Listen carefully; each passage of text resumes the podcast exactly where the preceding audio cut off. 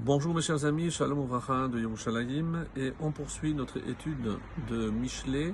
Nous avions vu euh, les vertus qu'on attend d'un roi, euh, la sagesse, en, en, pouvant acquérir la sagesse.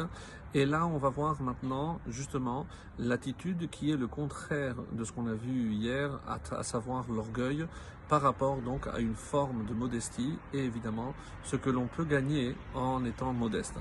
Et on était arrivé au verset Yud de tête, le verset 19, qui dit ainsi Tov Shefal Ruach et Anavim. Et il y a ici ce qu'on appelle dans la tradition Kri Ktiv. Kri, ce qui est écrit, pardon, Kri, comment on le lit, Ktiv, comment c'est écrit.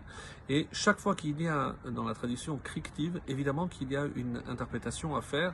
Pourquoi ne pouvons pas nous lire que c'est écrit, et s'il ne fallait pas le lire comme c'est écrit, pourquoi ce n'est pas écrit comme nous le lisons? Donc la question est la même, et on va voir ici quelque chose de très intéressant, et en fonction évidemment de la traduction.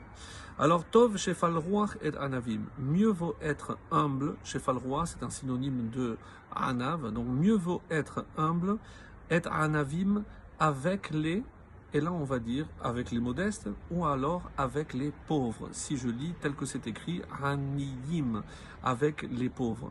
Donc c'est pour ça que pour rendre compte de ce double, de cette double traduction, alors j'ai opté pour la traduction suivante mieux vaut être humble avec les malheureux.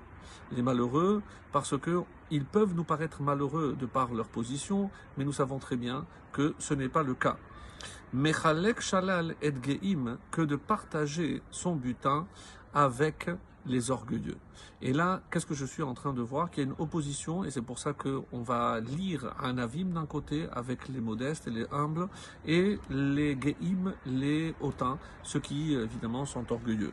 Et par exemple, cette traduction, si on traduit par malheureux, c'est euh, en tenant compte de l'explication par exemple du ride. Le ride, je vous rappelle qui, était euh, donc qui a vécu euh, en vers 1100, 1100, 1200 euh, et donc un, un, commentaire extrêmement riche et Rabbi Yishayahu dit à Tronita.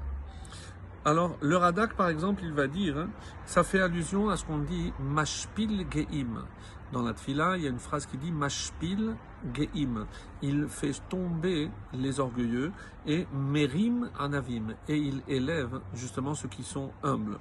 Alors, euh, pourquoi? Pour que l'on comprenne que même si on a l'impression que tous ceux qui sont hautains réussissent, Atit les Hashpinam, Hachem est euh, appelé à les faire tomber, à les euh, leur faire connaître justement leur déchéance.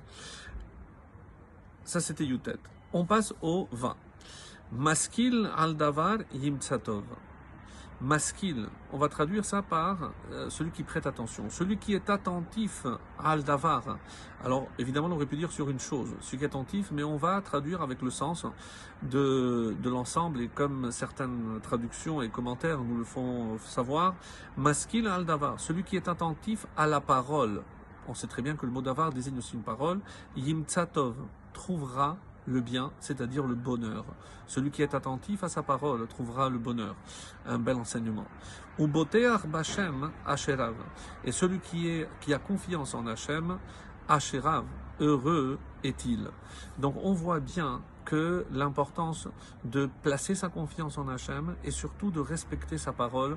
Et on parle ici des vœux, de la façon de parler, la façon de s'exprimer, etc.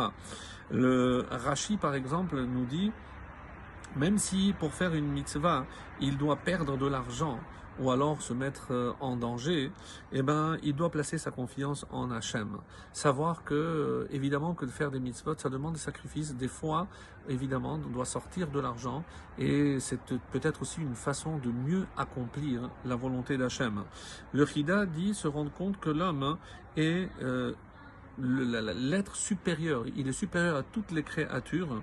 Et c'est pour ça qu'il lui a euh, octroyé la Torah. Et par la Torah, le Tov. Le Tov, c'est non seulement le bien, mais c'est aussi le bonheur. Autrement dit, on ne peut pas trouver le bonheur en dehors de la Torah et en dehors de euh, ce chemin que Dieu a tracé pour nous, dont on a déjà fait allusion.